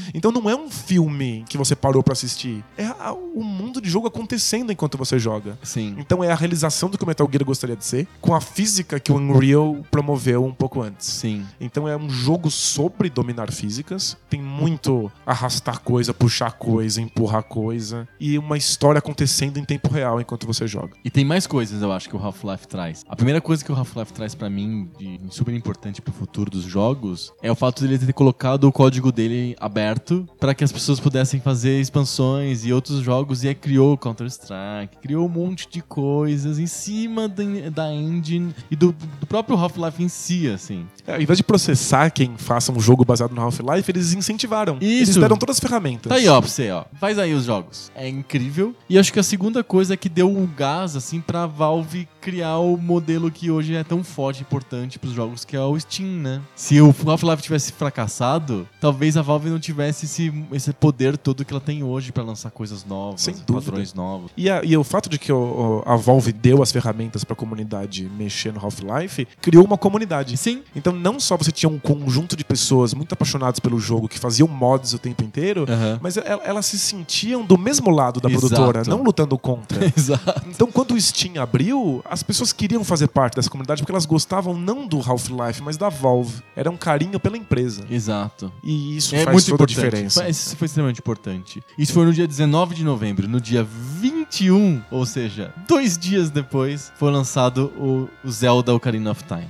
Pra mim é o melhor jogo do ano. e talvez o jogo mais importante de todos os tempos. É sério? É, eu, eu, eu, eu nem sou tão fã assim de Zelda. Aham. Mas é que jogar hoje Ocarina of Time, se você nunca, nunca jogou, se você ligar ele agora, é uma coisa assustadora ver como você encontra todos os elementos principais dos jogos modernos que você conhece. Sim. Tá absolutamente tudo ali. E a maior parte das coisas está inaugurada ali. O Ocarina of Time faz uma coisa que eu acho que é essencial para os jogos modernos, que é o controle contextual. Uhum. O botão que você aperta faz coisas diferentes dependendo do momento do personagem. Sim.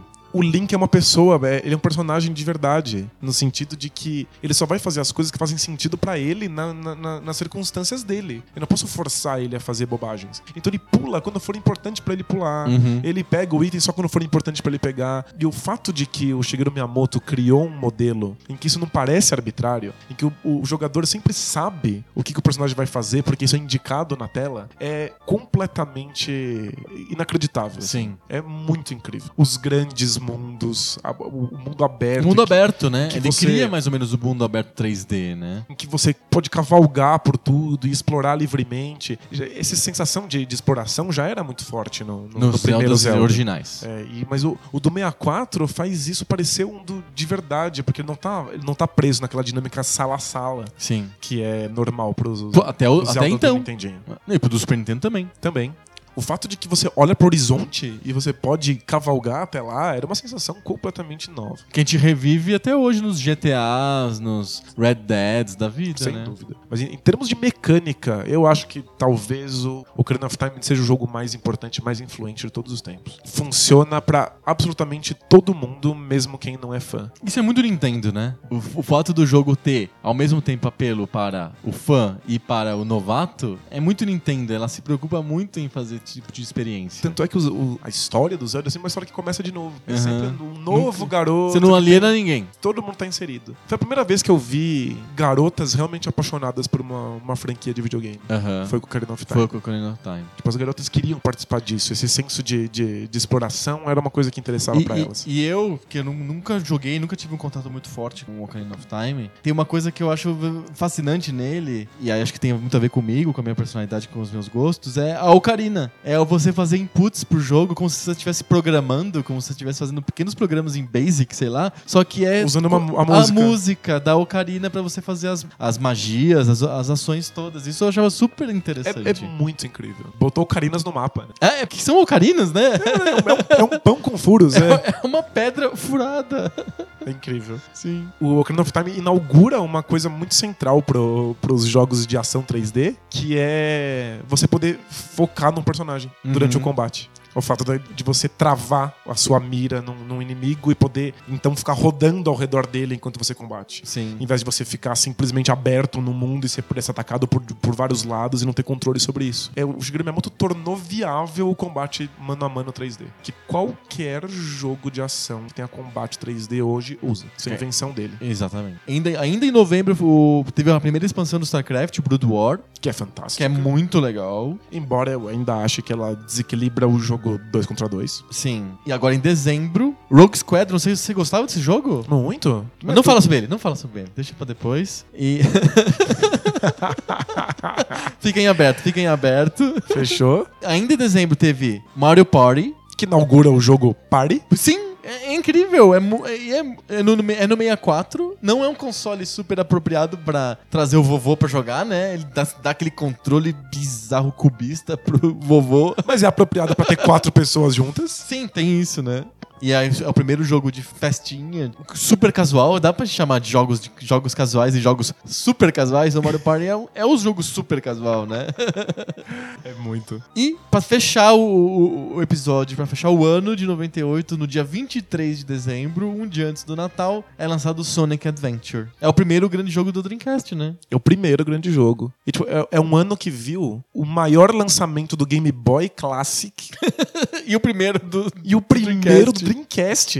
Muitas gerações pra frente. Sim. A imagem do Sonic sendo perseguido por aquela baleia foi cravada na retina de quem viveu em, em, Em 98, Na verdade, em 99. 99, quando ele foi lançado no Ocidente. Aquilo era o que o 3D podia ser. Né? Depois de ficar vendo aquele monte de polígonos, experiências de, de 3D ainda muito rústicas, o Sonic trazia um- alguma coisa que era visualmente inacreditável. E o jogo em si? O Sonic não é um pouco travado, assim, no- na, na- na jogabilidade, Sonic Adventure? Ele, ele, tenta, ele tenta tudo. Aham. É um jogo que tenta ter vários estilos de jogo dentro dele, erra em vários e acerta em muitos. Então, quando o Sonic não tá travado, quando ele é sobre correr pra frente, Sim. é uma delícia, é fantástico. Você sente que, o, que o, o caminho não foi te imposto, você acha que você foi para lá porque você quis, e no fim você chega no final da fase e fala, nossa, que fantástico. Aham. Mas às vezes ele exige que você explore, ele tenta virar um jogo de plataforma. E aí fica aquela coisa e aí meio- é uma coisa travada, É. lenta.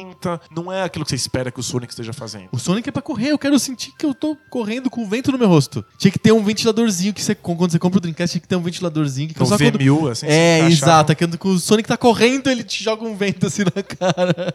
Quer ser animal.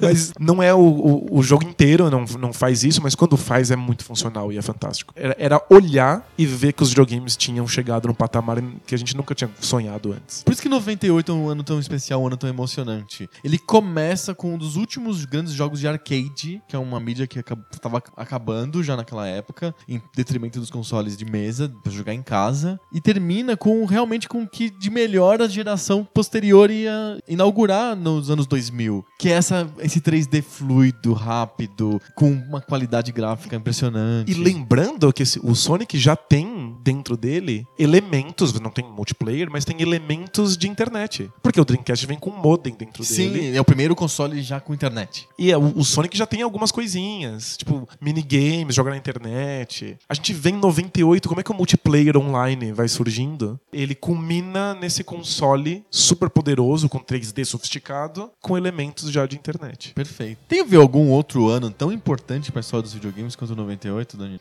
Tem alguns anos que são muito bons, que você vê grandes lançamentos, grandes franquias. Mas acho que nenhum inaugura tantos gêneros, faz alguns gêneros com tanta precisão, É, com, tanta qualidade que chega no ápice do gênero. que cria tantas franquias novas. Sim. E, e ao mesmo tempo, com tantos jogos que já são conhecidos, de franquias famosas, que tem as grandes representações num ano só. É um ano muito foda, né? Se você quer, se você quer ficar preso num ano pra sempre, tipo o dia da marmota, assim, que seja 98 para os videogames. Exatamente. Sem sombra de dúvida, o ano que determina como é que é jogar videogame em 2015. E 15, quase 2016. É isso. Bora debater coisas que saem do bolso? Bora, bora lá. Bora.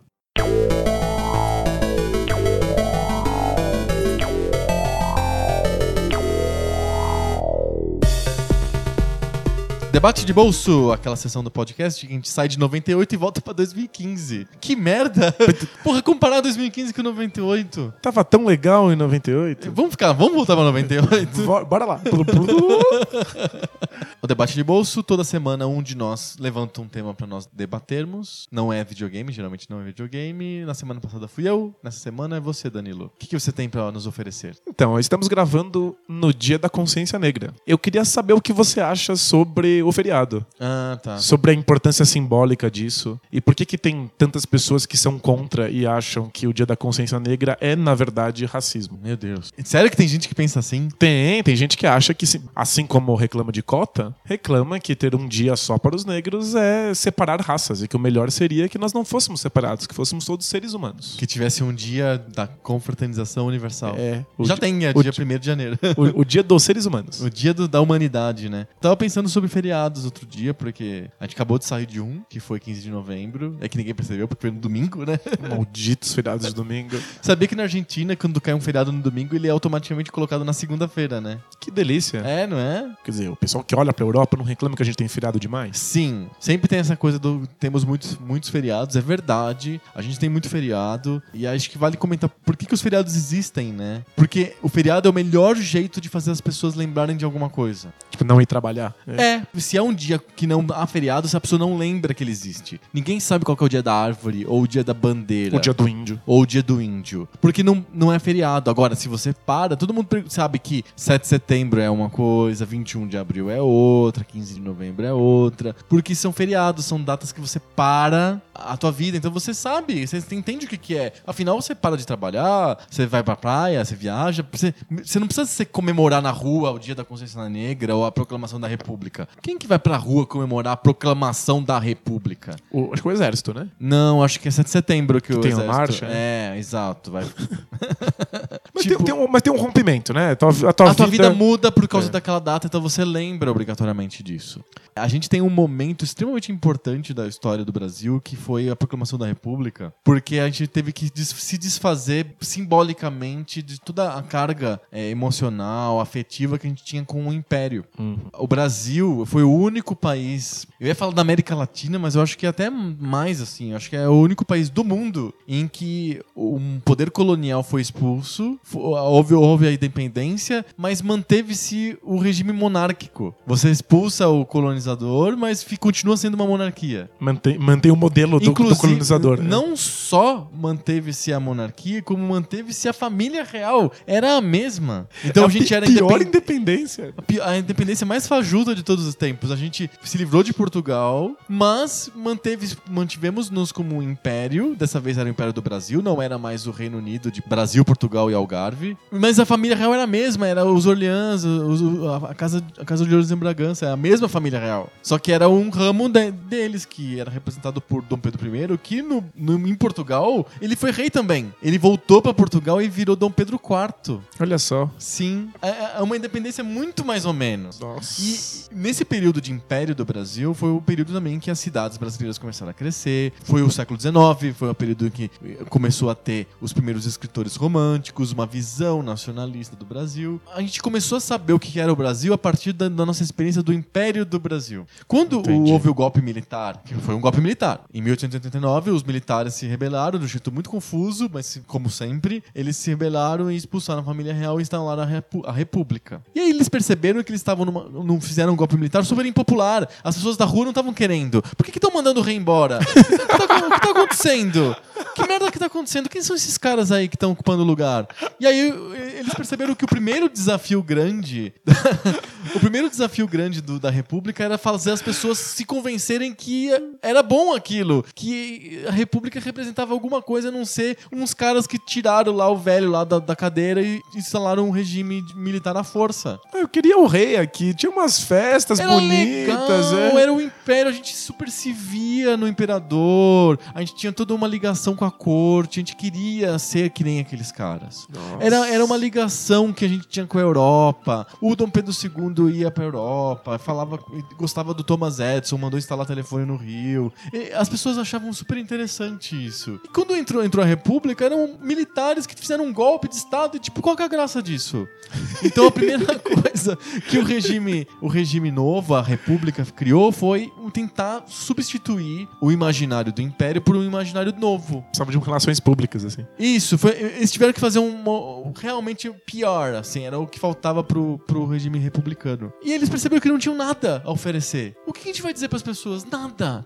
A gente é um regime novo, vazio, que nem um- uma casca de ovo, não tem nada dentro. O que a gente oferece? Então eles começaram a Faz- inventar coisas. Faz um jogo de plataforma sobre a República. né? Isso, exato, é. Vamos fazer um hashtag novo no Twitter, assim, da República. República Legal. E como que eles, eles começaram a inventar coisas? E as primeiras coisas que eles tinham que inventar eram heróis. Então eles criaram o Tiradentes. Tiradentes é uma invenção republicana. Houve realmente, ele é uma história real. O cara tava lá em Minas e ele foi trucidado, foi esquartejado em praça pública. Ah, basicamente a história é essa. Mas não é uma história popular, nem, nem não, importante. ninguém lembrava disso. Sim. Era uma história super restrita. E aí os republicanos falaram: esse cara queria independência, ele era rebelde contra o poder central. Esse cara pode ser um mártir, um mártir republicano. Vamos, vamos colocar esse cara na, na, na, na crista da onda de novo? O que se faz quando você precisa botar uma coisa na cabeça das pessoas? Cria um feriado. Então eles criaram um feriado, que era o dia, de- o dia 21 de abril, que era o dia de Tiradentes, o dia que Tiradentes foi morto. Pra ter um herói, pra ter alguma coisa. Claro, em paralelo, a República começou a mudar o nome das ruas. Tinha a Rua do Imperador, Rua não sei o que, trocou o nome pra outras coisas. Ent- Entra força no imaginário. Que- é, que tentaram mudar o hino. O hino brasileiro era o hino imperial. Eles tentaram mudar, fizeram um concurso, um grande concurso para as pessoas proporem novos hinos pro Brasil. E um hino ganhou, que o, o povo não gostou. E aí, tipo, eles é, tiveram que voltar atrás. Muitos anos depois, eles fizeram um concurso para mudar só a letra. E aí que nós temos o Virundum aí, que é uma letra super pernóstica e tal, porque a- era a poesia parnasiana da época, era pernóstica. Mas a música é a música ainda do tempo do Império, então a gente fez uma solução de compromisso. Mesma coisa com a bandeira, né? Eles queriam uma bandeira listrada, tipo a, a bandeira dos Estados Unidos. É, Só que aí. Porque qual é o símbolo das listras? O que que elas simbolizam? Ah, é uma. Cada listra é uma, uma das colônias originais dos Estados Unidos. E no Brasil seria por quê? Também acho que seria para os estados, ou, ou mera emulação da bandeira Pode ser. americana, por falta de imaginação. Eles propuseram uma bandeira listrada. O povo achou muito estranho, ninguém queria, e aí eles simplesmente reformaram a bandeira do Império. Tiraram o brasão da família imperial do meio do losango amarelo e colocaram a bola com o céu do dia 15 de novembro, que virou um dia importante, porque afinal era o dia em que o Brasil virava república. E aí faz-se um feriado. Feriados servem pra isso. Quando você não consegue enfiar um hino novo, quando você não consegue enfiar uma bandeira nova, não tem herói suficiente pra você explicar pra que serve o teu regime, o que você faz? Feriados. Você cria feriado, então feriado Tiradentes, o feriado da República. Você vai criando coisas pra as pessoas entenderem o que é, que é aquilo. E funciona. De alguma maneira, por isso que a gente tem um monte de feriados hoje no Brasil. Não é porque a gente gosta de não trabalhar, porque a gente é folgado. Não. É porque os regimes que vão sucedendo precisam de enfiar conceitos à força. E o melhor jeito de enfiar conceitos é o feriado. E por isso que eu acho que é importante ter o feriado sim da consciência negra. Porque a gente precisa de parar o nosso dia pra pensar um pouco sobre o assunto. Mesmo que um pouco sobre o assunto seja só lembrar que, Que existe. que existe o dia da consciência negra. Nossa, Que existe um termo chamado consciência negra. Saber do conceito, simplesmente repetir o conceito, o, o barulho, já é o suficiente pra mudar um modo de vida. E, e ter o debate de gente falando que é contra o feriado já também é bom, porque pelo menos o assunto tá à tona. E o, o problema muito grande do Brasil é que o assunto do negro é um assunto que a gente gosta de varrer pra debaixo do tapete em vez de discutir. É igual o assunto de ditadura militar. É verdade. Se a gente tivesse um feriado, olha só que louco que eu sou. Se a gente tivesse o feriado do dia da democracia, que fosse o dia que, sei lá, promulgou-se a lei que derrubava a, de- a ditadura. Todo ano a gente ia se lembrar que teve um dia que a gente se livrou da ditadura. Seria melhor do que hoje, que tem maluco com arma na mão e na frente do Congresso defendendo a volta da ditadura. Mas a gente. É, é- é porque nós temos. Assim como a gente teve uma independência merda, a gente também tem o pior re- fim de, de ditadura teve militar. uma redemocratização muito merda. Muito merda. Inclusive, a Tipo, família finge real que Não manteve aconteceu nada. É. Inclusive, a família real manteve-se, né, depois da ditadura. O Sarney era, foi o presidente. Sim. Assim como Dom Pedro era, o- era filho do, do- de Dom João VI e continuou como imperador do Brasil, o Sarney, que era da Arena, era o, era o partido da ditadura, continuou como presidente do Brasil. É, é igual, é a mesma coisa. E aí a gente manteve um, grande parte das estruturas, não se puniu, né? Não foi, os, os crimes Houve não foram anistia que punidos. foi ampla, geral e restrita. Isso, isso, isso é Não faz sentido nenhum. Isso é sem precedentes. Nenhum país que termina com, com ditadura militar dá anistia pro cara que fez a ditadura. Imagina a Isso Segunda Guerra. Mundial, os aliados entram em Berlim, derrubam o governo nazista e falam assim: vamos fazer um governo de conciliação? Vamos juntar os nazistas aqui, vamos fazer um governo novo que atenda todo mundo? Judeus e nazistas. É. Juntos. Tá todo mundo perdoado. Imagina! É, é- é inconcebível. É inconcebível. No Brasil é tudo concebível. Principalmente se for a conciliação. Conciliação. Em vez de estar escrito ordem e progresso na bandeira, podia estar escrito conciliação. Que é, é o que define o espírito nacional, na verdade. É a, é necessidade gente Conciliação e abraço. É- Isso, é a necessidade que a gente tem muito de se conciliar com tudo. Então a gente sai da ditadura e bota o, o ex-ditador de novo, sabe?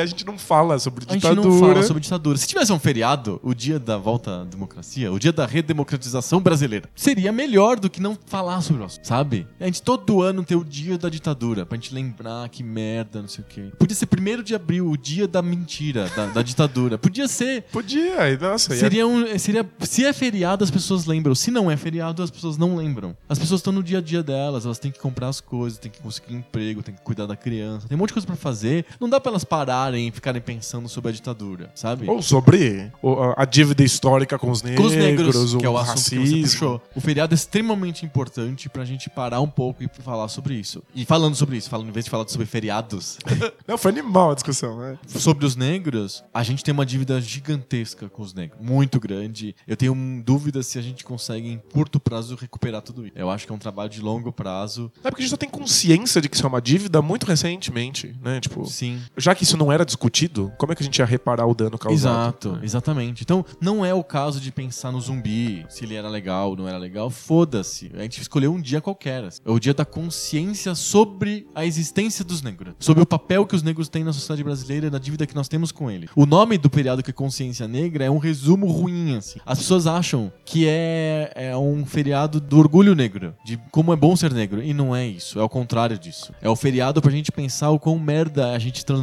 fez a vida dos negros serem. Quão difícil é ser negro nessa sociedade, nessas Exato, circunstâncias, nessas com essa circunstâncias. história. é. Exatamente. Lembrando que a gente tem pouco mais de 100 anos em que os negros foram aforreados e daquele jeito, né? Vocês estão livres, vão pra rua, agora se virem. É, aí o cara não tem, não tem o que fazer, ele, ele volta. É exatamente o mesmo caso. Ele volta a trabalhar pro mesmo cara que era escravo dele, porque senão ele morre de fome. Exato. A mesma questão do fim da. Do império, Da a- da, da ditadura. ditadura. Ah, agora estou livre, o que eu faço? Bom, vou trabalhar pro cara que me escravizou até hoje, porque senão eu vou morrer. Sim. E aí, emendando o assunto do pessoas que acham que é- não deveria ter feriado quando da consciência negra, porque isso si- significaria uma espécie de chancelando a supremacia negra. Essa é uma ideia tão estúpida que eu não consigo nem, nem conceber, assim.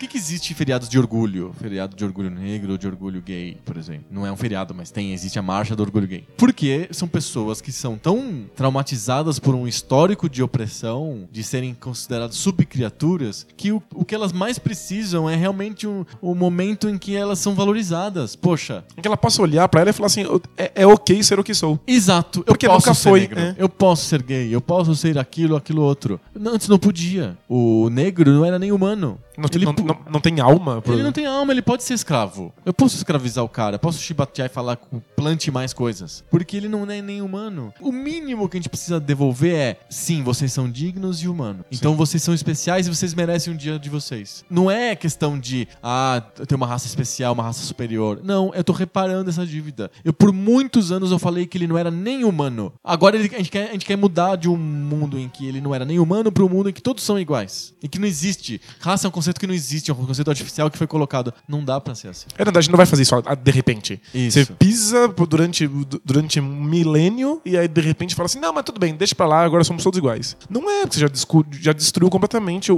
o conceito de ser negro para os negros. Exato, exato. Então é imp- tem que ter esse momento em que o negro fala: Eu gosto de ser negro, eu sou orgulhoso de ser negro. Eu tenho uma revista que fala: Sou negro. Eu tenho um dia do negro. Porque ele é oprimido, cara. É que nem- é a mesma coisa do dia da mulher. Aí sempre tem a piadinha do dia, tem que ter o dia do homem. Até inventaram pro comércio, pro boticário vender perfume, tem lá o dia do homem. E, e tem a marcha do. Querem ter marcha do orgulho hétero. Teve ontem uma marcha do orgulho hétero com 20 pessoas no centro do Rio. Ai, que vergonha. Não, muito. É porque é muito difícil ser hétero, né? Tipo, nossa, dá mó trabalho, né? Que vida difícil que é a vida de ser hétero, Nossa, né? A vida do trabalho. branco.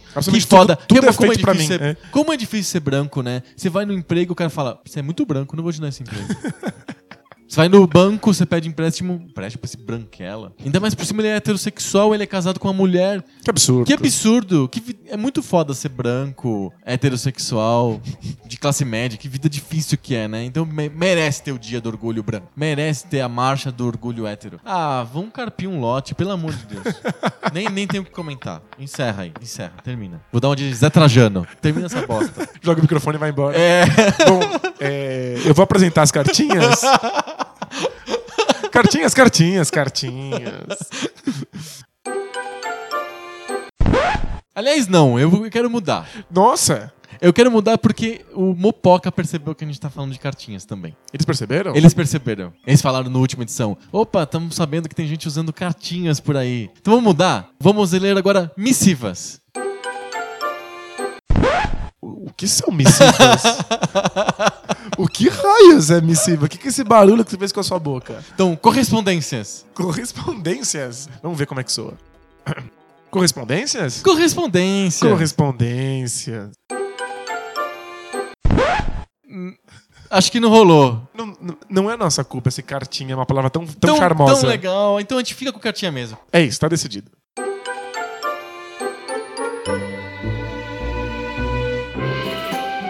Cartinha. Cartinha. Cartinhas. Essa semana a gente, ao contrário do que eu falo toda semana, essa semana a gente não recebeu muitas cartinhas. Nossa sequência foi interrompida. Foi interrompida. A gente sempre fala que a gente, essa semana a gente recebeu muitas cartinhas, essa semana a gente recebeu menos cartinhas. Acho que o tema de Atari não emocionou o pessoal. O pessoal é novo, eu acho. O pessoal não tem ligação com o Atari como a gente tem. Ou quem tem essa ligação com o Atari não sabe mais usar essas coisas de internet, de celular. Eles mandaram cartinhas mesmo, deve estar chegando. Tá né? chegando- vai, vai chegar um monte assim com selo, né? Cartinhas de papel mesmo. Mas sim, o Zilardo escreveu sobre o Atari. Ele, a primeira coisa que ele fez foi dar parabéns pra gente. Opa, obrigado. Obrigado. Ele disse que o Poco Pixel é excelente. E que ele amplia o vocabulário dele a cada episódio. Nossa, que bacana. Tá vendo? Também, é, é, por exemplo, nesse episódio ele aprendeu a palavra missiva. Missiva. Talvez até a palavra correspondência, por que não? Vai saber. Enfim, o, o Zilardo, que não é o Ziraldo, é o Zilardo, é só trocando letras. A cada episódio ele amplia o seu vocabulário. Muito legal. Bacana. E ele, ele gosta da parte de games, que é o que interessa pra ele, mas ele não consegue deixar de ouvir o debate de bolso sequer. Mesmo quando o assunto ele não conhece nada, tipo basquete ou futebol. Ele deu É, é- joinha pra gente. Pô, Joinha. Agradeço muito o troféu joinha, porque realmente não é todo mundo que se interessa por basquete ou por futebol, né? Ou por Mas feriados. eu adorei o debate sobre feriado. Ai, ai. Ele, ele- o Zilardo comenta sobre o Atari, que foi o primeiro videogame dele, porque o telejogo não conta. Telejogo é o Pong. É. Lançado no Brasil chamava telejogo. E ele citou três jogos incríveis que eu adorava também, que eu não falei no programa do Atari. Um eu adorava menos, que é o Snoopy and the Red Baron. Eu não conheço. Joguei muito pouco. Eu tinha um amigo meu, que, quando eu morava em Brasília, que tinha esse jogo. Mas outros dois jogos eu joguei muito e eu, eu gostava principalmente desse aqui, que é o Demon Attack. Ah, O Demon Tech era maravilhoso. É maravilhoso. É maravilhoso. Que ele é um Mega Mania com... Era- Ele era o único que me convencia a deixar de jogar um- um Mega Mania de vez em quando. Sim. Ele é um Mega Mania com uma jogabilidade um pouquinho diferente, porque os inimigos vão juntando na tela, vão se acumulando. O Mega Mania aparece os inimigos, você tem que destruir tudo que tem na tela e aí você passa de fase. O Demon Attack dá uma aflição porque você mata, vem outro, você mata, vem outro, você mata, vem outro. É aflitivo o Demon Attack por causa disso. E você vai matando e eles vão se dividindo em mais inimigos. Fora uma fase, a partir de uma fase X, eles se dividem, são malditos, é um pesadelo de Montec. É mais assustador do que o pesadelo do Mega Man, que é sonhar com uh, hambúrgueres e com ferros de passar roupa. Viagem de LSD. O, o Demon Tech não, tipo, é, um- é, Filme de terror, assim. é medonho. Nossa, é muito bom esse jogo. E o E Laser Gates. E tem o nome demônio na É. capa do jogo, olha Sim, isso. pois é. Outros tempos, né? É, pois é. E o Laser Gates, eu adorava esse jogo. Eu joguei. O Laser Gates, ele lembra um pouco aquela fase do Battletoads chamado Volkymir's Inferno, que você tá dentro de uma navinha que voa e vai fechando os portõezinhos, você tem que passar. Ah, sim. É uma fase bem difícil, do- como todas as outras fases do, Do Battletoads. É uma fase bem difícil. E o Laser Gates é isso: você tem uma nave, aí vai aparecendo um portão que vai fechando, você tem que passar. É a mesma jogabilidade. Legal, bem É bacana. Bem legal mesmo. Valeu, Zilardo, pela lembrança. Só pela lembrar do Demon Attack foi, foi Nossa, incrível. Era um, era um jogaço. Exatamente. Ainda sobre o Atari, o Thiago SR comentou lá no SoundCloud, recomendando um livro e tô recomendando pra todos. O Racing the Bean é um livro escrito pelo Ian Bogost e o Nick Montfort, que é sobre os desenvolvedores do Atari 2600. E Yeah. conta sobre os desenvolvedores dos jogos. Eu não li, mas é-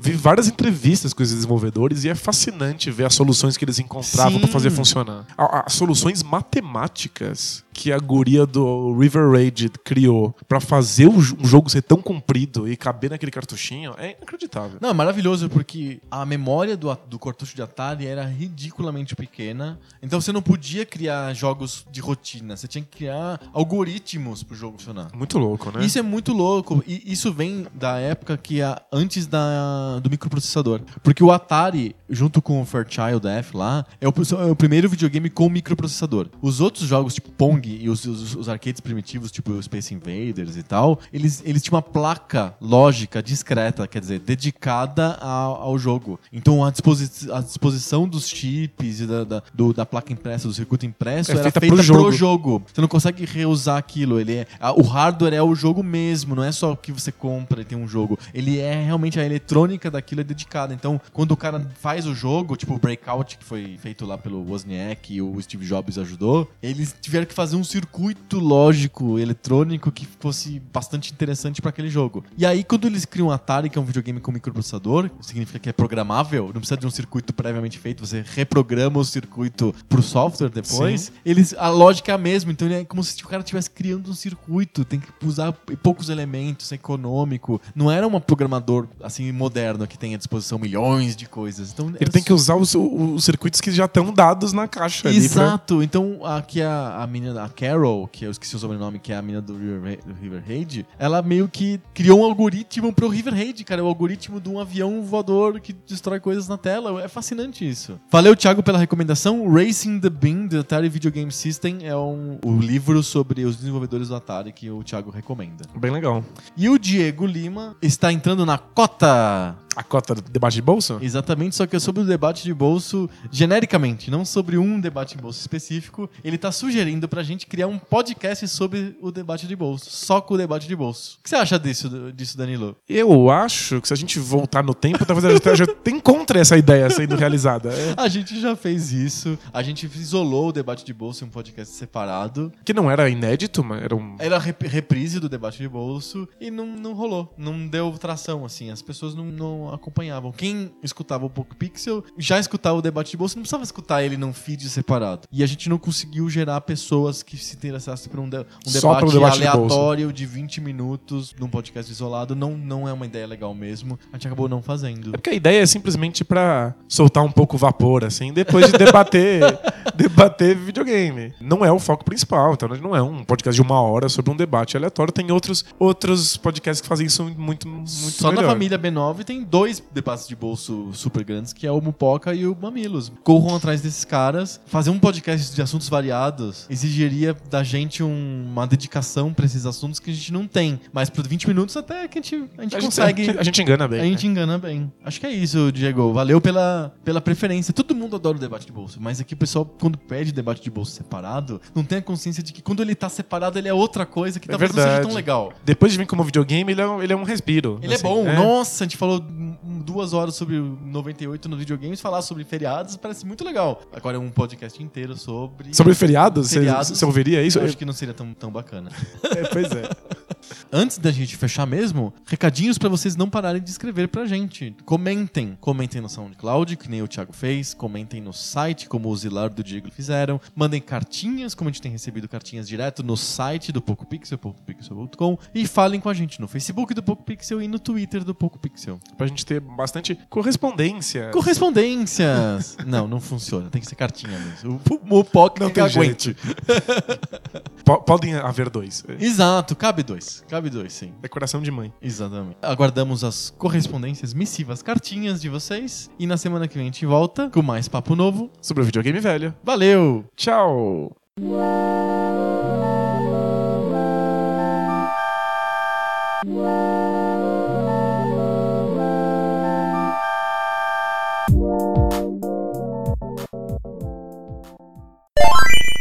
Qual que é o dia da árvore? Mas é que você tá- você tá falando com a pior pessoa do mundo pra isso. Posso contar uma anedota? Sim, conte. É, muitos anos atrás, quando eu tava procurando emprego, é, assim que eu saí do terceiro médio, Aham. não tinha nenhuma experiência com nada, ainda não tinha entrado na faculdade, eu achei que seria legal eu trabalhar em livrarias. Ah. Um cara go- Vendedor de livros, assim. Isso, fui numa livraria, pedi emprego, o cara gostou muito de mim e falou que eu podia começar na semana seguinte, que só tinha um único porém. Que eu tinha que ir lá na central daquela livraria, daquela, daquela franquia de livrarias, Sei. e fazer fazer uma prova pra provar que, que eu não era um idiota.